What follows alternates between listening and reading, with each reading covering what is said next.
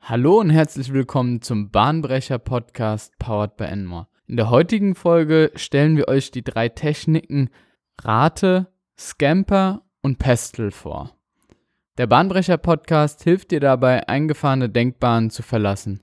Wir geben dir ein Rüstzeug in Form von Techniken, Methoden und Theorien an die Hand, um bahnbrechende Ideen zu entwickeln und diese in Innovationen zu verwandeln – Dabei greifen wir zurück auf unsere Erfahrung als Beratungshaus und teilen dir mit, was sich in der Praxis wirklich bewährt.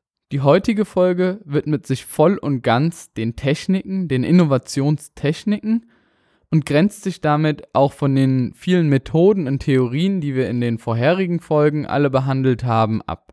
Wir schauen uns konkret die Rate-Fragetechnik an, die Scamper-Kreativitätstechnik und die Pestel-Analysetechnik. Was diese drei Techniken verbindet, ist einmal, dass sie als Akronym benannt wurden, also diese Buchstaben, die die jeweiligen Begriffe ergeben, sind Unterbegriffe der Technik und anhand welcher wir gewisse Schritte ausführen. Was sie aber auch vereint, ist, dass sie alle drei gemeinsam der Reihe nach in einem Innovationsprozess abgearbeitet werden können und sich untereinander ergänzen, sprich verschiedene Arbeitsschritte für die Entwicklung einer Innovation darstellen. So beginnen wir mit der Ratetechnik, wobei es bei der Ratetechnik wirklich um alles andere als um das Raten gilt, sondern um die konkrete Befragung von Kunden hinsichtlich ihrer Bedürfnisse. Und genau das ist auch ein Aspekt, mit dem in der Regel Innovationsprozesse beginnen, und zwar mit einem Kundenbedürfnis. Das Prinzip, was dahinter steht, ist das Needs First Prinzip, welches besagt, dass Innovationen sich immer an Bedürfnissen von Kunden orientieren sollten und das den Startpunkt jedes Innovationsprozesses darstellt. Denn sofern ein Produkt oder eine Idee ein Bedürfnis eines Kunden nicht erfüllt, hat es im Prinzip auch keine Marktrelevanz und Bedeutung für den jeweiligen Konsumenten. Es ist somit die Ausgangsbasis für Produktinnovation. Und um wirklich alles über den Kunden zu erfahren, was relevant ist, gibt es dieses Rateschema. Und dabei steht R für Reason, A für Attribute, T für Task, E für Evaluation. Reason bedeutet in diesem Kontext, den Grund für den Kauf des Produktes zu identifizieren, also auch zu hinterfragen, wie der Kunde überhaupt auf das Produkt aufmerksam geworden ist und wie er letzten Endes zu dem Kauf des Produktes gekommen ist. Hierbei kann man auch den Kunden hinsichtlich der Vergangenheit fragen, warum er das Produkt in der Vergangenheit gekauft hat oder warum der Kunde das Produkt gegebenenfalls heutzutage nicht mehr kauft.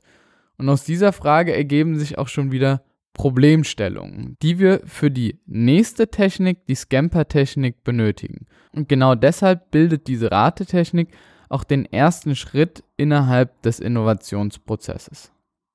Kommen wir nun zur zweiten Frage, und zwar die Frage hinsichtlich der Attribute. Bei den Attributen geht es darum, den Kunden hinsichtlich der Merkmale des Produktes zu befragen und zu hinterfragen, welche Merkmale und Funktionalitäten das Produkt aufzuweisen hat. Aber auch, welche Attribute wären wünschenswert oder welche Attribute sind für den Kunden nicht so relevant.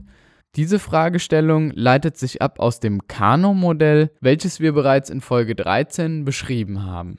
Die nächste Frage orientiert sich an den Aufgaben, also den Tasks, die das Produkt für den Kunden zu erfüllen hat. Auch hier orientieren wir uns wieder an der Job to be done Theorie, die wir in Folge 11 beschrieben haben. Es geht also zu identifizieren, welche Aufgabe das Produkt für den jeweiligen Kunden erfüllt und für welche Aufgabe er das Produkt erworben hat. Mit der allerletzten Frage versuchen wir, die Bewertungskriterien zu identifizieren, die der Kunde heranzieht, um die Kaufentscheidung für das Produkt zu treffen. Bei dieser Fragestellung kann man auch Konkurrenzprodukte mit einbeziehen, um zu identifizieren, welche Produkte die jeweiligen Bewertungskriterien besser erfüllen als das eigene Produkt. Und mit den Informationen aus diesen Fragestellungen, aus der direkten Kundenbefragung und der Interaktion mit dem User ergeben sich nach einer Interpretationsphase Problemstellungen. Und genau diese Problemstellungen können mit der Scamper-Methode behandelt werden, bei der es sich um eine Kreativitätstechnik handelt, um die Probleme zu behandeln und Ideen für diese Problemstellungen zu kreieren. Dabei gibt die Technik in erster Linie Hilfestellungen, um in neue Richtungen und Wege zu denken, um Lösungen hervorzutun, an die man gegebenenfalls in einer freien Brainstorming-Runde nicht gedacht hat. Die Technik wurde von Bob Eberle im Jahre 1997 erfunden und hat sich seitdem sehr, sehr stark unter den vielen vorhandenen Kreativitätstechniken bewährt und wird in der Praxis umfangreich angewendet. Scamper ist dabei die Wortzusammensetzung aus Substitute, Combine, Adapt, Modify, Put, Eliminate und Reverse. Bei Substitute geht es darum, gewisse Dinge zu ersetzen aus dem bestehenden Produkt, also Komponenten, Materialien oder Personen zu wechseln. Bei Combine geht es darum, neue Dinge zu kombinieren mit dem Produkt, also das Vermischen anderer Zusatzfunktionen oder Aggregaten oder auch neue Services, die das Produkt auch erfüllen kann, hinzuzufügen. Beispielsweise Funktionalitäten, die vorher noch nicht integriert waren, aber im Laufe des zu erledigen Jobs beispielsweise mit erledigt werden müssen. Unter Adapt ist der Gedankenansatz zu verstehen, bestehende Funktionalitäten zu verändern, zu optimieren, also das Vorhandene in gewisser Weise abzuändern und fein zu tunen.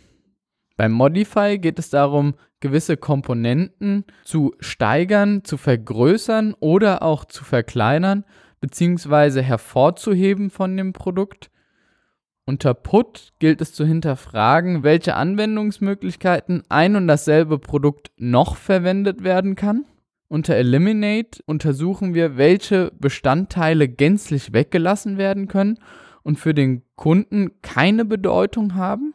Und unter Reverse versuchen wir die Anordnung und Reihenfolge zu verändern und Ideen zu kreieren, wie man das gesamte Vorgehen einmal auf den Kopf stellen könnte. Im Laufe des Abarbeitens dieser Gedankencheckliste ist sicherlich aufgefallen, dass viele Fragestellungen oder viele Richtungen bereits durch die Fragetechnik, durch den Kunden und die Antworten des Kunden, die im Vorfeld gesammelt wurden, beantwortet werden können oder zumindest einen guten Gedankenanstoß dafür geben können, in welche Richtung das neue Produkt und die neue Idee gehen kann. Die letzte der drei Techniken, die wir heute vorstellen, ist die Pestel-Analyse-Technik. Hierbei geht es darum, externe Einflussfaktoren zu betrachten und im Grunde genommen die Idee auch zu bewerten. Denn die externen Einflussfaktoren geben Aufschluss darüber, ob das Produkt unterstützt wird von den Szenarien, die die externe Umwelt auf die jeweilige Idee einwirkt. Sie ist auch oftmals ein Bestandteil der Szenariotechnik und wird da im Laufe der Szenarioerstellung integriert. Und genauso wie wir die Pestel-Technik auf gesamte Unternehmen anwenden, können wir sie auch auf einzelne Produkte anwenden, denn auch jedes neue Produkt und jede Produktinnovation hat eine Strategie. Und diese Strategie gilt es über die Pestel-Methode zu validieren. Pestel steht in diesem Fall für Political, Economical, Social, Technological, Environmental und Legal Einflussfaktoren. Politische Einflussfaktoren können in diesem Fall Gesetzgebung, Steuerregelungen, Subventionen, Handelspolitik, aber auch die Stabilität des jeweiligen politischen Systems, an dem das Produkt stationiert wird oder verkauft werden soll, gehört mit zu den Einflussfaktoren, die unter die Rubrik Political oder Politik fallen. Wirtschaftliche Einflussfaktoren können beispielsweise Wirtschaftswachstum, die Bevölkerungszahl, aber auch die Kaufkraft der jeweiligen Konsumenten sein. Zu den soziokulturellen Einflussfaktoren, die auf das Produkt einwirken, gehört der Lebensstil, die Religion, Sprachkenntnisse, die soziale Schicht, aber auch das Alter der Bevölkerung. Selbstverständlich wirken auch technologische Trends auf die jeweilige Idee ein, denn Technologien ermöglichen gegebenenfalls erst gewisse Ideen auch umzusetzen. Und hierzu bedarf es, die Informationstechnologie und deren Trends zu betrachten, aber auch welche Forschungsmittel stehen bereit oder wie weit ist die Digitalisierung bereits fortgeschritten.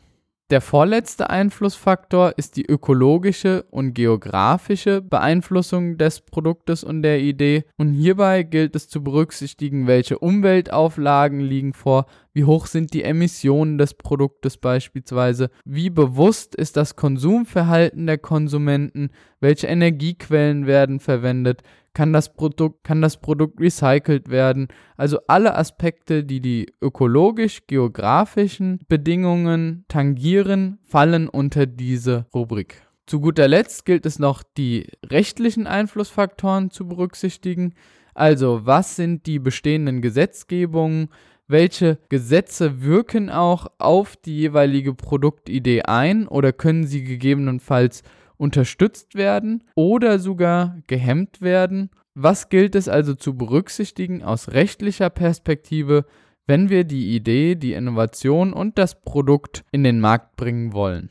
Die Kombination aus den drei Techniken Rate, Scamper und Pestle führt dazu, dass man überhaupt erstmal Problemstellungen wahrnimmt, diese Problemstellungen aufgreift und in Ideen bzw. Lösungen überführt und letzten Endes hinsichtlich externer Einflussfaktoren auch begutachtet und analysiert. Sofern diese Techniken nacheinander angewendet und durchgeführt wurden, kann eine Entscheidung getroffen werden, ob das Produkt und die Idee in die Umsetzung kommen soll. Natürlich kann man hier auch mehrere Schleifen drehen und die Ideen nochmal über die Ratemethode oder über andere Fragetechniken dem Kunden als Prototyp zur Verfügung stellen um sich Feedback einzuholen und die Ideen nochmal kritisch evaluiert zu bekommen. Die drei vorgestellten Techniken sind also nur ein kleiner Ausschnitt davon, was im Innovationsmanagement und innerhalb des Innovationsprozesses angewendet werden kann.